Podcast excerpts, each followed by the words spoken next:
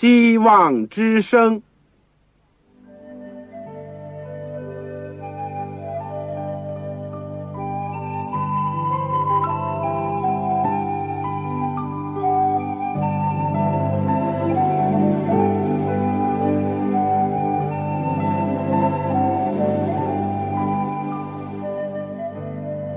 各位听众朋友，各位弟兄姐妹，欢迎您收听信徒培训这个节目。教会的兴旺，不单表现为人数众多，更要求教友的素质好。为了使教会真正达到人丁兴旺，又灵性健壮，希望之声特别为广大的信徒制作了信徒培训这个节目，满足主内同工同道的需要。信徒培训由黄牧师主讲，将有多种课程推出，欢迎弟兄姐妹们踊跃参加。下面我们就把节目时间交给黄牧师。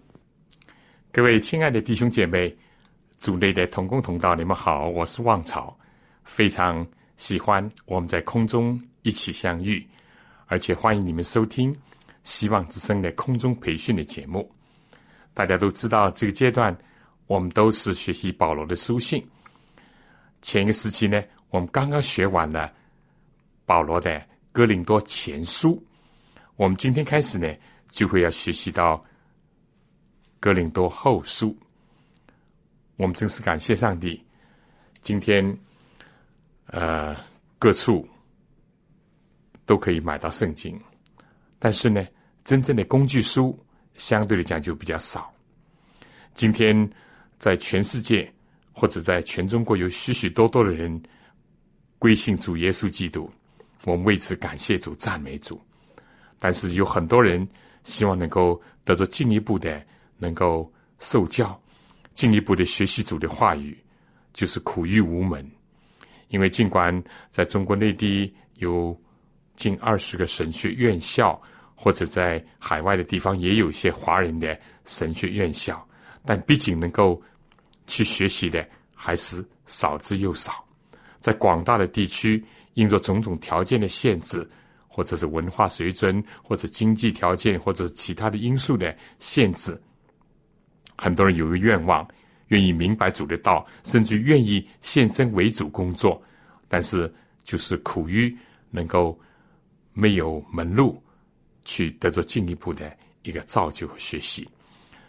感谢主给我们预备了这个空中的电波，尽管我们只是一个初步的一个学习，但愿主能够赐恩给我们，让我们在研究或者学习哥林多后书之前，让我们恭敬的祈祷。亲爱的天父，我们为着过去你给我们所有的恩典、福惠而感谢你，也为着你过去的带领。而赞美你，主啊！我们尽管不能聚集在一起，我们虽然不能面对面，但是主的灵运行在我们个人的心中，让我们能够一起来到主的面前，恭敬的学习你的话语。主，谢谢你过去的带领，也求主今天以后继续的保守，继续的带领我们，让我们能够同受一个圣灵的感动，一起能够。从圣经当中得着我们今天你要给我们的时代的信息，以及明白当时留下这些圣经所有的原因。主啊，谢谢你建立了教会，谢谢你拣选了使徒保罗，也谢谢你接受他留下了这样的书信。我们今天更加谢谢你，今天你的教会还在地上，而且要在最后要完成你的工作，迎接你的再来。也求主在各地各方拣选更多的人来侍奉你。我们今天来到主面前的时候，恳求你的恩，恳求你的怜悯，恳求你的赐福和引领。主啊，垂听我们的祷告，我也恳求主帮助那些我们同学当中、我们弟兄姐妹同工当中有身体软弱、有疾病的。或者甚至卧床在医院的，求主特别的慈恩，愿你按照你丰盛的怜悯，按照你的大能大力，能够安慰他们，按照你圣善的旨意医治他们，或者是兼顾他们的信心。主啊，我们也恳求你帮助我们弟兄姐妹当中心灵有困惑的、有挣扎的，尤其或者是因着生活、因着环境的不如意，他们还在各种的压力之下的，愿主为他们解围，愿主在他们前面引路。主啊，更加求你赐恩给各地各方的华人的工作、华人的教会，愿主能够大大的怜悯我们。因为我们有这么多人在全世界，我们等待着在华人当中完成你的福音的工作，可以能够早日见你，垂听我们的祷告，奉主耶稣基督圣名，阿门。好，弟兄姐妹，这个哥林多前书有几章？十六章。哥林多后书呢？十三章，十三章。那么，哥林多关于它的历史啊、地理啊。或者哥林多教会呢？我们在前书里面已经讲过了，现在就不再的这个重述了。呃，哥林多前书后书之间呢，呃，有很多有趣的事情，很多有价值的思考。我首先感觉到，我们要感谢上帝，圣经是非常的奇妙。第一呢，它的文采可以说是丰富多姿，有传记，有格言，有诗篇，有历史，有故事，有这个理论性的文章。就以保罗的书信来讲，《格林多前书》《后书》，你如果从头到底读一下，你一定会发现有很大的这个不同点。是的，同样是对哥林多教会，或者同样是保罗所写的，也同样是受信的，是哥林多的信徒，怎么会有这么大的不同呢？很有意思的，我相信我们已经讲过，圣经是第二次的道成肉身，第一次是耶稣基督怎么样，从上帝成为人，为了。帮助我们，拯救我们，为了使我们能够接近他。而圣经呢，也是另外一次的道成肉身，就上帝的思想，通过人的文字、人的领受、人的生活、教育、经历种种不同的背景，把神的信息、神的思想、神的旨意，能够告诉给我们。这是非常的有意思的。第二个呢，就是说，圣经非常的真实，这点是极其可贵的。不像一般的书，有的时候讲好就是样样都好，讲坏样样都坏，或者是像西方的所谓的文学著作吧，所谓现实主义啊，或者写实主义，就是尽讲那些阴暗的、黑暗的面，或者是。就让人留下了一个，呃，模棱两可的、没有结论的。但圣经不是这样，圣经是非常的真实啊，非但它里面有真理，它有真情。尤其是读格林多书里，尤其是格林多后书，更加可以看到这一点。我想，这个呃，格林多后书，希望大家都已经啊读过了一次、两次或者更多次。那么，有一位这个叫 W. Graham Scorch 这样一个圣经的一个作者呢，圣经著作的作者，他就有这样一段话，我相信很贴切的把这个前书跟后书呢做了这样的一个呃比较。他说，《哥林多前书》是。直指的所直接指出的是早期教会的一个品质和情况。后书呢，是使徒保罗的生平和品格，这点看得很清楚的。前书呢，是客观而实际的，讲到很多具体的问题，大家还记得吧？是不是啊？教会是上帝是拣选的，但还在世界上，结果还存在各种问题。纷争啊，结党啊，啊，甚至于有个别人有淫乱呐，或者是诉讼啊，或者是在聚会里面有这种那种不理想的情况等等。后书呢是主观的而个人的，特别讲到保罗的呃使徒的权柄等等。前书呢是系统化的，后书呢却不是。前书呢是深思熟虑的，后书是很激愤的。慷慨激昂的前书呢，是警告人要提防的，是异教的力量；后书警告人要提防的是犹犹太这些这个主义的一个影响。如果要明了第一世纪基督徒的问题和欣赏基督教世纪的最伟大的传教士呢，就把这两封信呢合起来看。就是无价之宝了。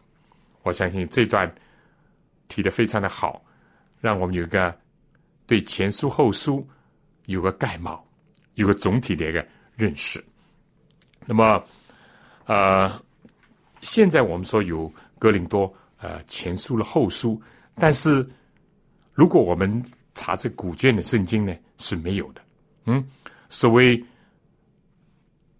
后书啊，第二书信呢，这是很以后才有的。在最初的时候，只有什么致哥林多人的书信，这是在现在所有的最古的这个抄本里面是这样写的。像我们今天这样称呼，那是经过很久以后，我们才加上了所谓哥林多的后书啊，或者叫第二书信。那么。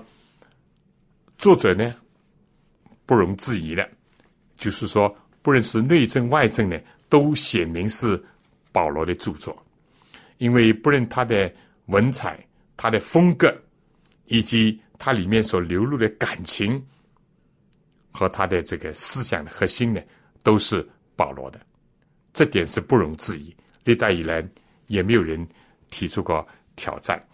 呃，外政方面很多很多啊。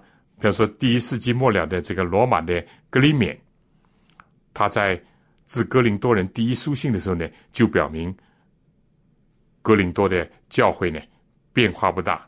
这等会儿我们还会提到的。嗯，这个 Polica 就是斯美拉的这个主教呢，也引证过哥林多后书第八章二十一节。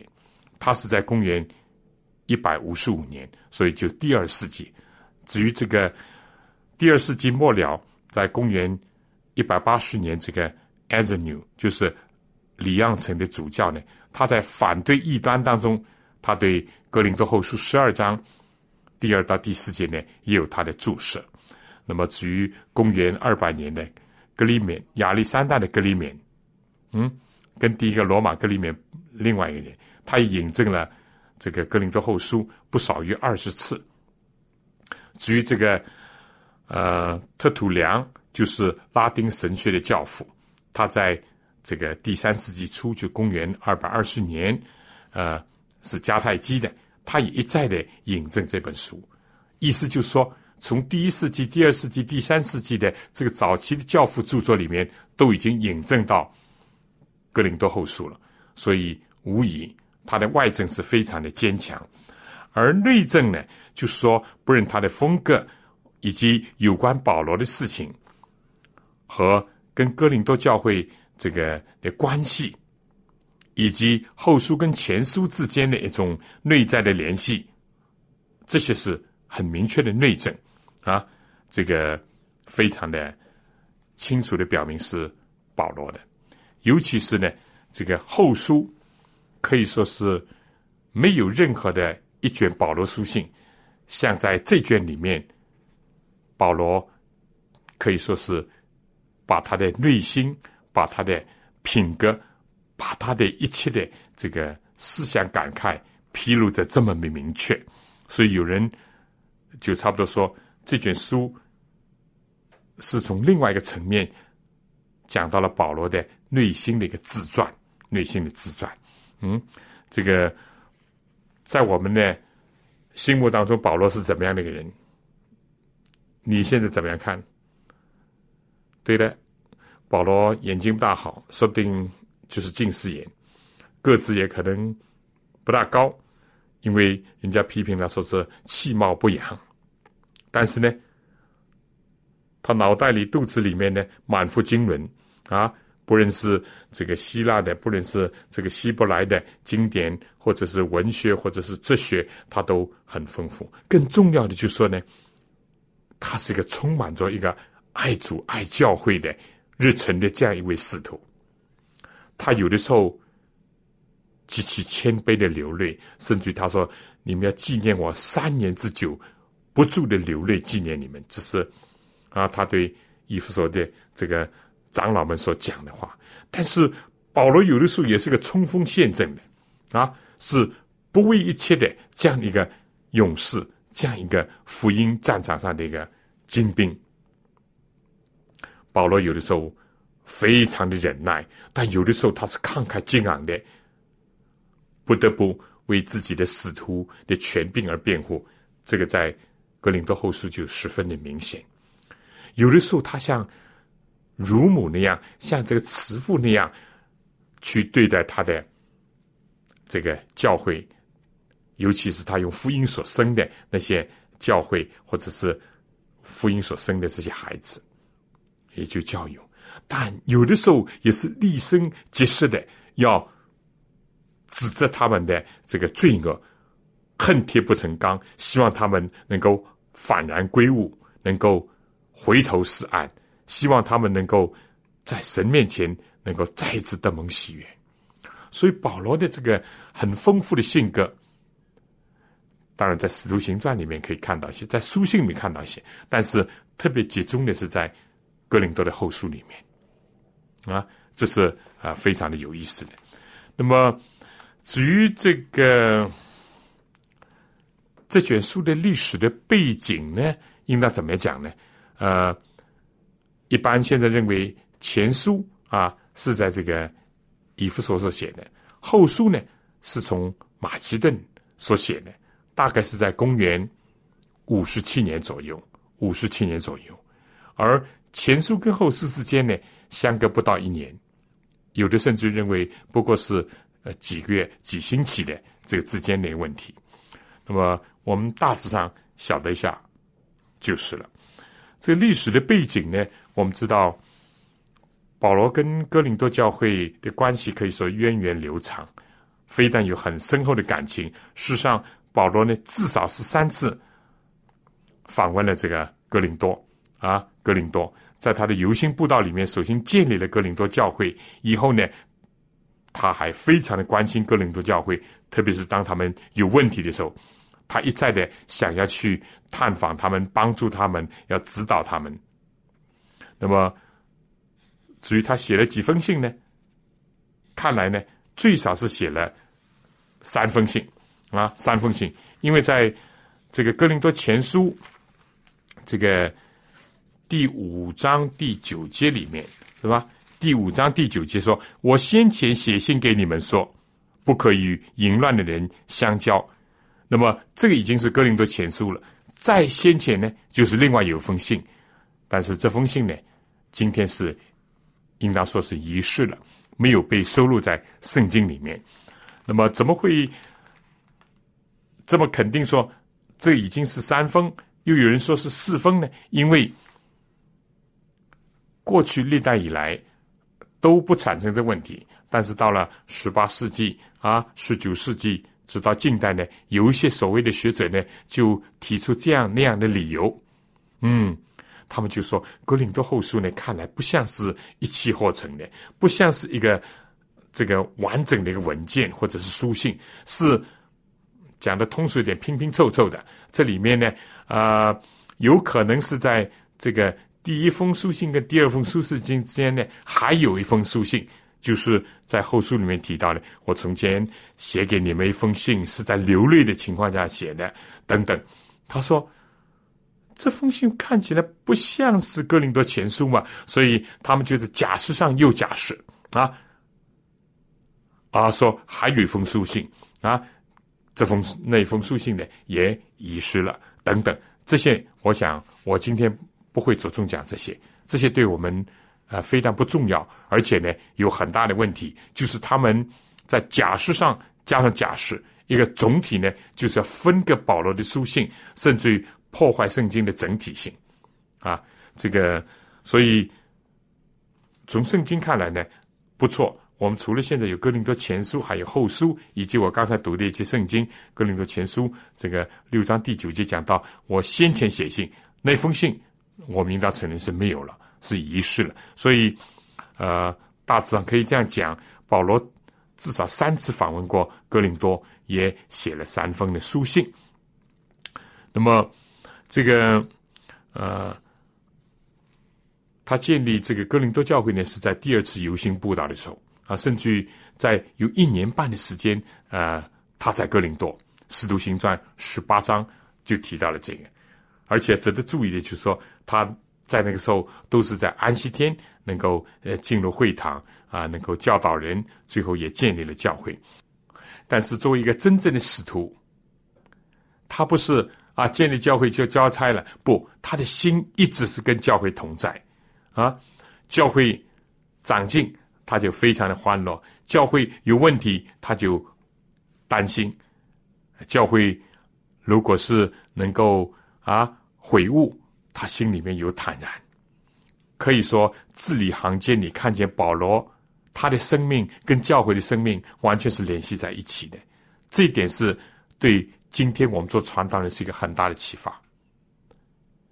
传道人不是为人工作，是为神工作；但传道人又是为人工作，不是为这个任何的产品而工作，是一个活生生的有血有肉的人，而且是。盟主的宝血所救赎的人，这是他工作献身关怀的对象，所以因此呢，他们的心永远是跟教会在一起的。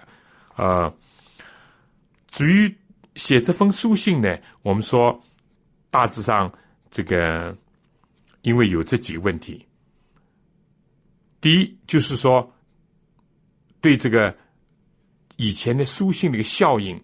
和建议，尤其呢，他提到应当要挽回那个一度跌倒的人，啊，一度犯罪的人，要当他悔改以后，就接纳他。但这里面呢，其实第一大段呢，就是说第一章的第七章，但你看来呢，用更大的篇幅是在为使徒保罗的使徒的权柄而辩护。那为什么这样呢？什么缘故呢？因为保罗写了这个前书以后，并不像他所想象的这么容易啊。有些人看到了保罗来的书信以后，不是就领受了教训，相反呢，有些人就挑战他的使徒的权威。你算老几啊？啊，你要来管我们？而且，好像责备我们责备的呃相当的重啊，这是就是怀疑他这个使徒的权柄啊，挑战他啊这样的一种身份，所以保罗用了相当多的这个篇幅来为他的使徒的责份而辩护，因为当使徒的权柄和他的职分受到质疑或者被否定的时候，他的教训。也就随之而去了。所以保罗倒不是为了自己的名誉而辩护，是为了他所侍奉的主以及他所献身的一个圣公而辩护，而辩护。那么其次呢，这个第八、第九章呢，这是讲到这个为耶路撒冷的圣徒捐款的问题。我们知道格林多是一个外邦的教会，而且呢，我们就说是在一个比较富裕的一个地区。是不是？而耶路撒冷呢，可以说是母会，福音最初也是从那里传出来的。只是呢，耶路撒冷的教会受到了天灾人祸，受到了逼迫，受到了这个自然灾害的这个侵扰，所以那里有很多的信徒非常的贫穷。按照保罗的领受，就是说，多的不要多，少的不要少。付出的应当要关怀顾念那些缺乏的贫困的，这是一个原因。在这个原因之后呢，还有个更深的原因，就是说保罗作为外邦人的使徒，但他本身又是希伯来人所生的希伯来人，所以不论就他的神学思想，就他的这个背景等等呢，就他目前的工作的状况，有一些犹太人对他就有一点的看法啊，你是不是？忘本了呢？你是不是已经专门去帮呃外邦人呢？甚至你传的道是不是跟我们呃祖宗所遗传的已经是有不同了呢？这是一个方面。所以保罗呢很想要拉近这个外邦人跟犹太人之间的关系。何况呢，犹太人传统的思想当中就认为外邦人都是不出去的，都不是上帝的选民。所以在这样的当中呢。保罗就非常希望杰作外邦人能够让他们的乐意捐、周济捐去帮助那些耶路撒冷的穷困的信徒，其实这样呢，能够彼此修好，彼此能够消除误会，而且互相的更接近。这里面又有个启发，就说呢，做神的仆人的人，他永远应当要关怀到不同地区的教会。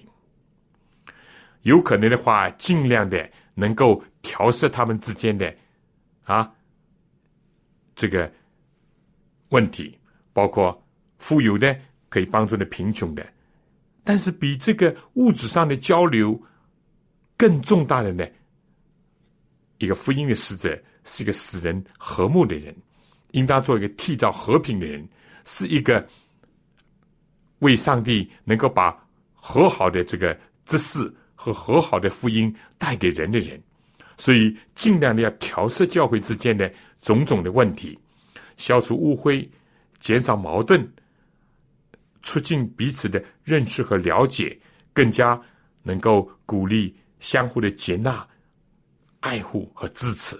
这是传道人所要做的另外一个工作。保罗呢就是这样做的，呃，然后就到了。第十章到十三章呢，啊，尽管有些新派的学者或者有一些圣经学者认为啊，这一段根本是啊加出来的，或者是另外一封书信的呃其中的一部分，这些我们不管。我们认为啊，从很多的证据看来，这封书信是应当是一个完整的。尽管他在语气上或者是有些这个呃风格上有一些的差异，是比较难解释一点，但我们相信。在不同的情况、不同的气氛或者不同的场合，人的语气也会变化，人的这个呃，甚至于这个用词也都会呃有不同的调试。而第十到十三章呢，他着重是讲到了他使徒的一个证据，证据就是保罗讲到了，如果他不讲这些，我们很遗憾。就会在圣经里面失去了很宝贵的一些启示，以及一个使徒的一个内心的经历，以及他在上帝面前的一种谦卑顺服，以及为教会所有的一些负担。我们感谢主，有使徒保罗，而且呢留下了格林的后书，尤其是最后这一部分，就是他用很多方面来见证。我这个使徒的这份不是自取的，我是蒙神的拣选，蒙神的呼召，蒙神的恩赐，而且在他的身上，不论是借着肉体上，在心灵上为主多受劳苦，作为一个证据啊，特别也提到了他自己的一般很少有的属灵的一种见证，他曾经被提到三层天。听见人说啊不明白或者是呃不了解的这个语言等等，他直接非但在大马士主亲自向他显现啊，亲自从主领受福音，而且在他这个侍奉的生涯当中，他跟上帝有很深的、很直接的，甚至于很这个奥秘的一些这个启示他的经历。这个我们以后会提到。那么这就是这个，呃，格林多后书的大致上的这个情况。所以这卷书信你可以看得很清楚的，就是说啊，第一部分是特别提到了这个，可以说是反映了他对前书发出去以后所有的一些这个效应，以及他又做出一个什么的建议。第二部分呢，是讲到周记贫困的人，贫困的人。第三部分呢，是针对那些反对的人啊，可能是犹太主义以及那些借故啊讲保罗啊这样不是那样不是的一个人。那么这些呢，我们等会会注意的看到，注意的看到。好了，这个我想在我们讲解之前呢，我们。先请听一首圣诗《恩有耶稣》。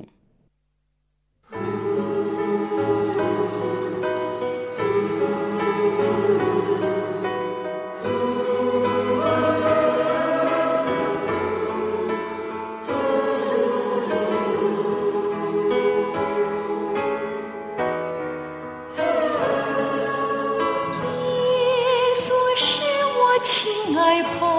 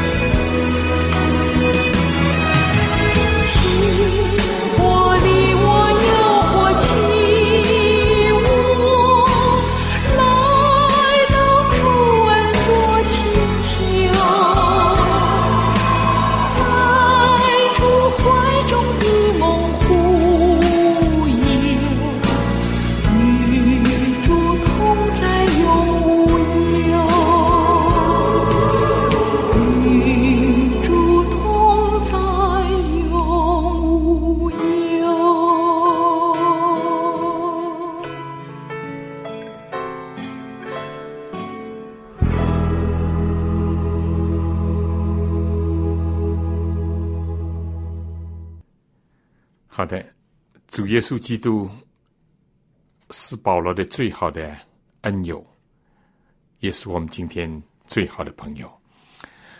呃，大家有圣经的，请就打开《哥林多后书》，我们简单的来看一看它的段落和分析。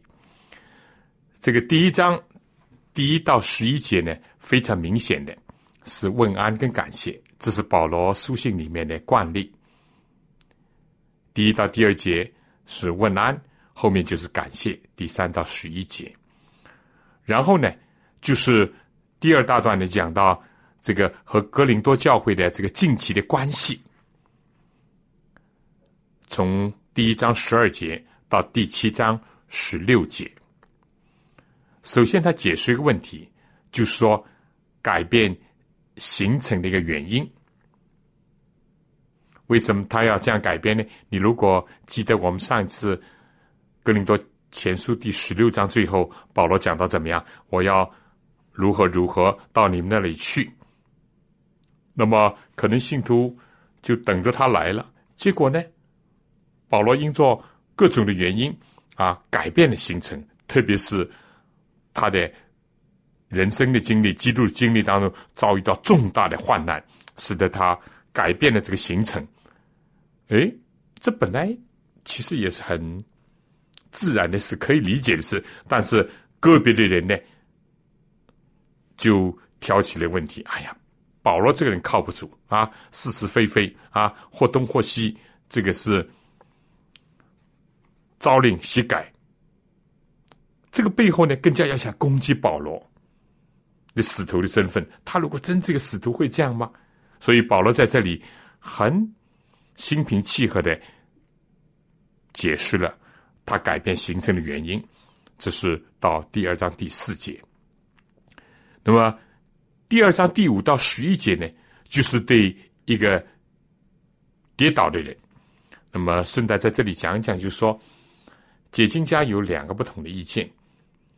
第一个就是认为这个跌倒人就是指着哥林多前书第五章所讲的那个犯了一个很严重的这个乱人罪的那个人。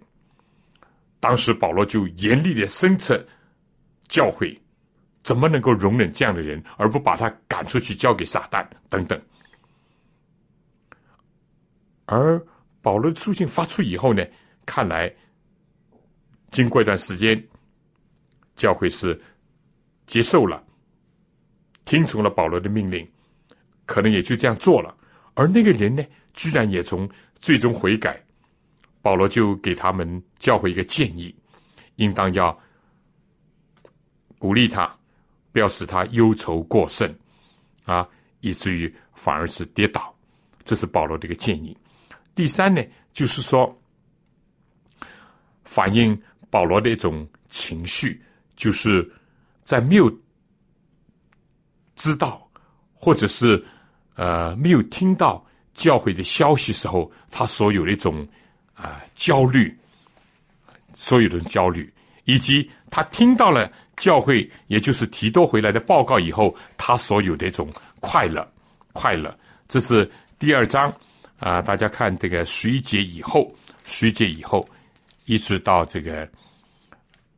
第二章的结尾十七节，保罗也是跟我们一样有喜怒哀乐啊。当他挂心教会而不知道教会光景的时候，他非常的忧虑；一旦得知到了情况，而且是有一些好的消息，他就很快乐。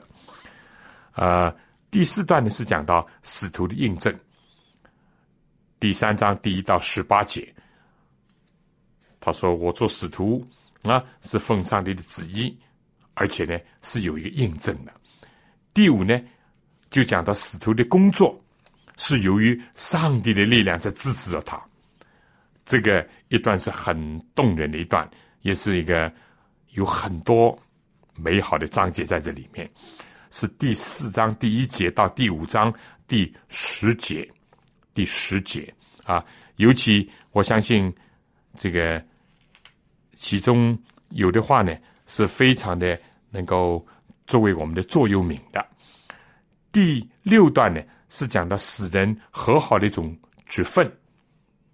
他讲到，他作为使徒是做什么呢？主要就是要使人与上帝和好，哪怕他遭受种种的苦难不要紧，因为他知道上帝给他的托付是非常的重要。其中有一件呢，我相信可以成为我们的这个。非但是座右铭，也可以说是我们这卷书的一个最主要的一个章节之一，就说第五章十四节，原来基督的爱激励我们，因为我们想一人既替众人死，众人就都死了，并且他替众人死，要叫那些活着的人不再为自己活，乃为替他们死而复活的主活。基督的爱激励保罗，也激励历代许多的圣徒。这个再下面一段呢，就是从第六章了啊，第六章十一节，就是劝哥林多教会的人呢，应当跟恶人要分离，跟那些公开犯罪的恶人，尤其是教会里面要分离。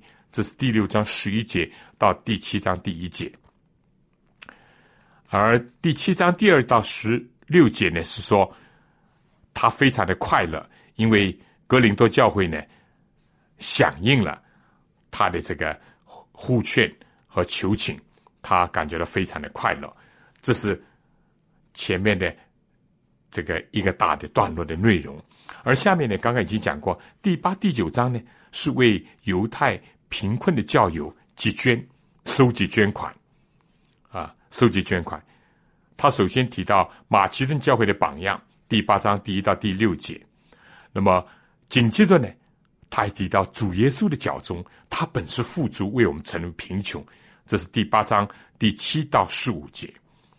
然后呢，从第八章十六到二十四节呢，他就是推荐这个提多了，因为提多是一个信使，也是一个帮助啊这个从事这方面的一个工作的一个他的同工，推荐提多。下面第九章第一到十五节呢，就是呼吁格林多的教会也参与这个救济贫穷圣徒的这一个善举一个工作。我已经讲过，格林多教会在口才以及付出上各方面，尤其他们所在的这个地区都是比较富裕的地区。保罗就劝勉他们：你们一定要参与这个善举啊，使得保罗的这个心愿。能够得到满足，能够使得在犹太信徒跟外邦教会之间建立更好的关系。这是第八、第九章。而后呢，第三个大段，也就是保罗为他使徒权并辩护，对那些不悔改人的一个呼吁。这是最后的呃第十、十一、十二、十三。首先，这个。第十章第一到第十二节呢，就回答小看保罗的人。有人就啊，这个小看保罗，说他算什么啊？这个保罗就回答他们。第二大段呢，是第十章十三到十八节，就是他说其他教会其他人不讲，格林多教会格林多信徒是我保罗工作的原地，是我开始工作的。他不是为自己辩护，啊，他是辩护使徒权威的时候，其实是辩护真理必须要站立的这样的一个问题。下面一段呢，就是十一章第一节到十二章十八节呢，就是真假使徒的一个印证了。因为当时肯定是有些假使徒在浑水摸鱼，或者是想把水搞混，挑起这样那样的纷争，所以保罗就讲。不必真，不必变，但是作为真和假，总归是有一些印证的。呃，他就提到这个假使徒的轨迹，第十一章第一到第六节。那么，然后呢，第十一章第七到十五，保罗就表白：你们假使徒有的人在冤枉我，甚至诽谤我说要笼络这个哥林多人，呃，甚至于要想贪财。保罗说：“我不靠哥林多教会的一个资助。”紧接着，这个这一段，如果保罗不写，我们今天可能损失很大一部分。就看到跟从主、为主传道，尤其是一个附上心血的一个传道人、一个使徒，这条路不是容易走的啊，不是容易走的。这个。保罗的艰辛为难的生涯，哦，他的身体上、他的心灵上所受的种种的苦难，哎，讲完了这个以后呢，第十二章一到五节，他又提另外一个见证，就是保罗领受天上的启示，他被提到三层天上去啊。那么讲到了启示了，紧接着下面呢，他又讲到第六啊到第十节，保罗因为一根刺就谦卑了。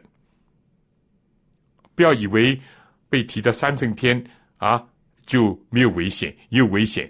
他说：“上帝怕我自高呢，就有根刺加在我身上，使得他谦卑。”而第十一到十八节呢，保罗啊就讲到，他不是因着哥林多而致富啊发财，或者是等等。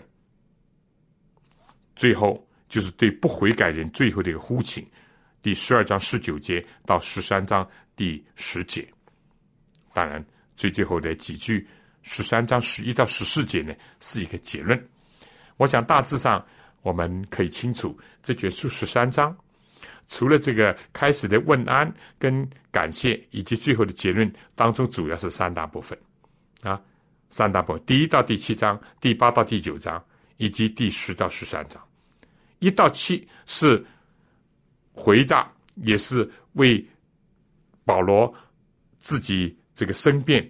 跟哥林多教会之间有些问题。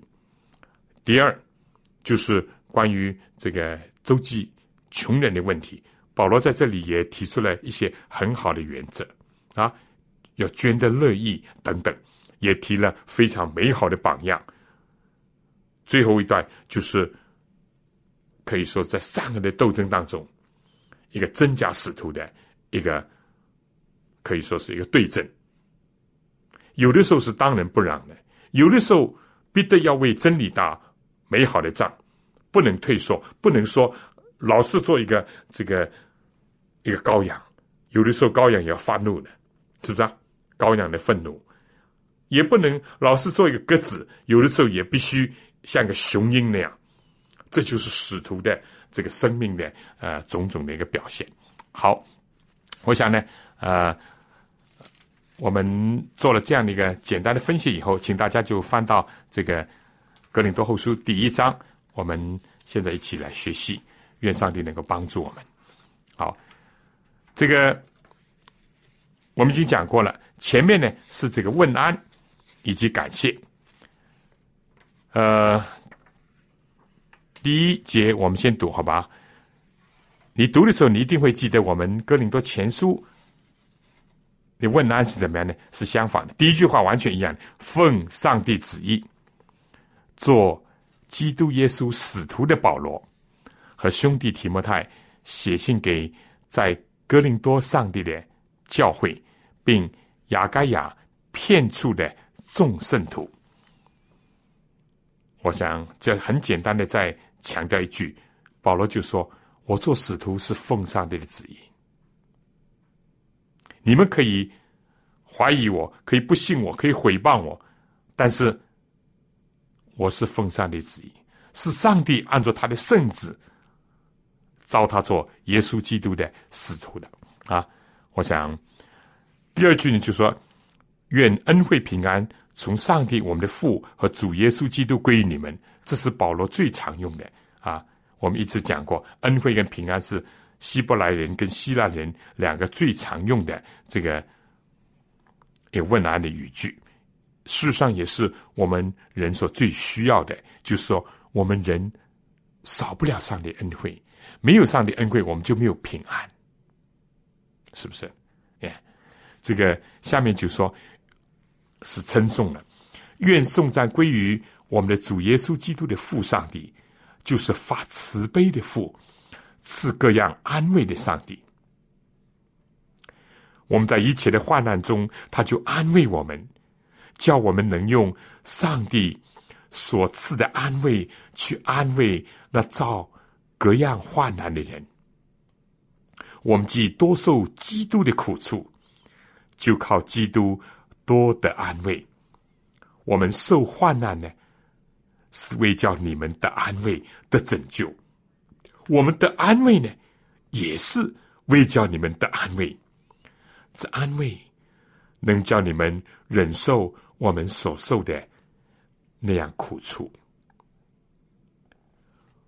我们为你们所存的盼望是确定的，因为知道你们既是同受苦处，也必同得安慰。弟兄们，我们不要你们不晓得，我们从前在亚细亚遭遇苦难，被压太重，力不能胜，甚至连活命的指望都绝了，自己心里也断定是必死的。叫我们不靠自己，只靠那叫死人复活的上帝。他曾救我们脱离那极大的死亡，现在人要救我们，并且我们指望他将来还要救我们。你们以祈祷帮助我们，好叫许多人为我们谢恩，就是为我们因许多人所得的恩。同学们，这段宝贵不宝贵？我觉得实在是很宝贵。我始终觉得，苦难在这个世界上仍然是个奥秘。但是我们感谢上帝，圣经在这个人类的啊一个永恒的苦难的问题上，已经投射了很多的亮光。而这里呢，是一线之光，告诉我们，有的时候我们受苦。是为了什么原因呢？保罗指出了其中的一点。所以你看，保罗在这里称颂的真是非常好。他说：“愿颂赞归于我们主耶稣基督的父上帝。我们这位父上帝是怎么样的父上帝呢？就是发慈悲的父，赐各样安慰的上帝。为什么他讲是赐各样安慰的上帝呢？因为他是。”我们仁慈的父，慈悲的父，那他怎么不讲赐安慰，而赐各样的安慰呢？有的时候，我们的安慰是要在更深的层面才能够领会的。下面就解释，我们在一切的患难当中，他就安慰我们，不受患难得不到安慰，对不对？这是真的。一个小孩平时虽然呃跟妈妈或者常常在一起，但是他特别能够体到体会到母亲的心肠，使他躺倒了，睡在床上。哎呀，母亲真是又喂药又喂饭，又在他旁边唱儿歌，又鼓励他。保罗说：“我们在一切的患难当中，这里面又是一个上面是各样的安慰，这里说一切的患难。”因为每种患难可能需要有不同的安慰，但是在上帝讲，他有各种的安慰，在他的仓库里面隐藏着各种各式各样的安慰。为什么？因为我们在这个世界上，人所遭遇的苦难都不一样，有的是这样，有的是那样。但是对一切的患难，上帝都有良方。上帝都有准备，他就安慰我们。那么，我们是不是基督教只是讲一个？哎呀，啊，上帝是安慰人的？不，我一再一再的强调，基督教从来不是一个独善其身的一个宗教。基督教从来是一个推己及人，这是一方面。另外呢，是强调一个施比受更为有福的。但基督教又是一个经验的宗教。如果自己不经验，你就不能体会上帝的恩典；你如果自己不领受，你就没有办法去分赐。所以这里面讲，我们在一切的患难当中，他就安慰我们。有个原因，除了安慰我们自己，上帝还有一个托付，就是叫我们能用上帝所赐的安慰，去安慰那遭。各样患难的人，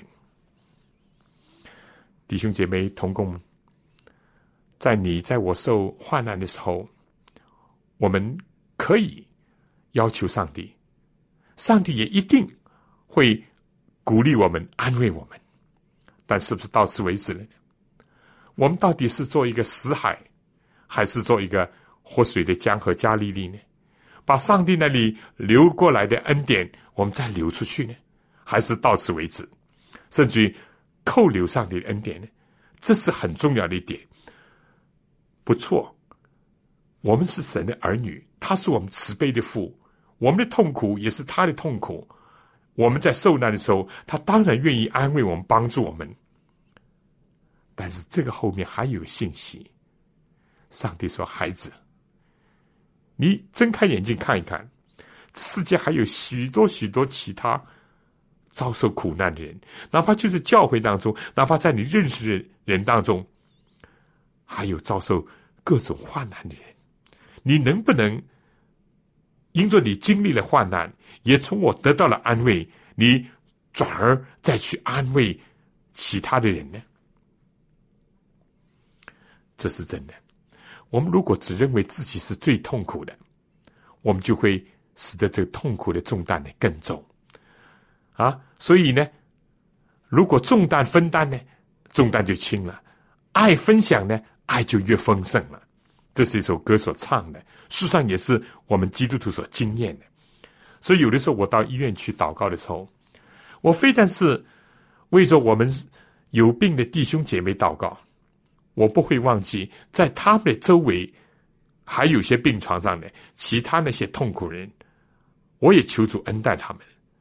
除了，我就想到，不单单我们的弟兄姐妹有痛苦，这医院里面，哪怕就在这个病床。这个病房里面还有很多其他人在受苦，甚至于有的病更重，甚至痛苦更深。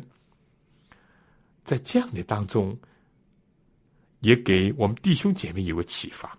有的时候，我看到我们的弟兄姐妹会想到：我是最苦的，我是最最最不幸的，我是啊最如何如何的。不不不，如果我们只是这样的一个人生观的话，确实只会使得我们消沉，而且。我们有的时候会变得自私，上帝啊，安慰我吧，上帝啊，救我吧。而我们已经忘记了，上帝也是众人的父，上帝也照顾其他人。但上帝怎么照顾呢？往往就是结作他的儿女。所以有人讲，今天我们的手就应当是成为耶稣的手的一个延伸，我们的脚要继续耶稣的脚在世上奔跑。我们的声音应当成为耶稣发出恩言或者安慰的应许的一个声音的一个继续，不是这样吗？如果不是这样的话，基督徒、基督教跟有些宗教有什么不一样呢？只是以自我为中心，只是以一己的满足、一己的安慰为我们整个追求的目标。上帝不是这样的上帝，所以这些圣经是非常的好啊。这个他说：“我们既多受基督的苦处，就靠基督多的安慰。”哈，这个又是一句呃奇妙的话语。我想呢，这个我们今天这个时间到这里，我们下次会继续的呃学习。希望大家能够把下面的章节先读一读。愿上帝赐给你、你的教会和你的家庭。我们下次再见。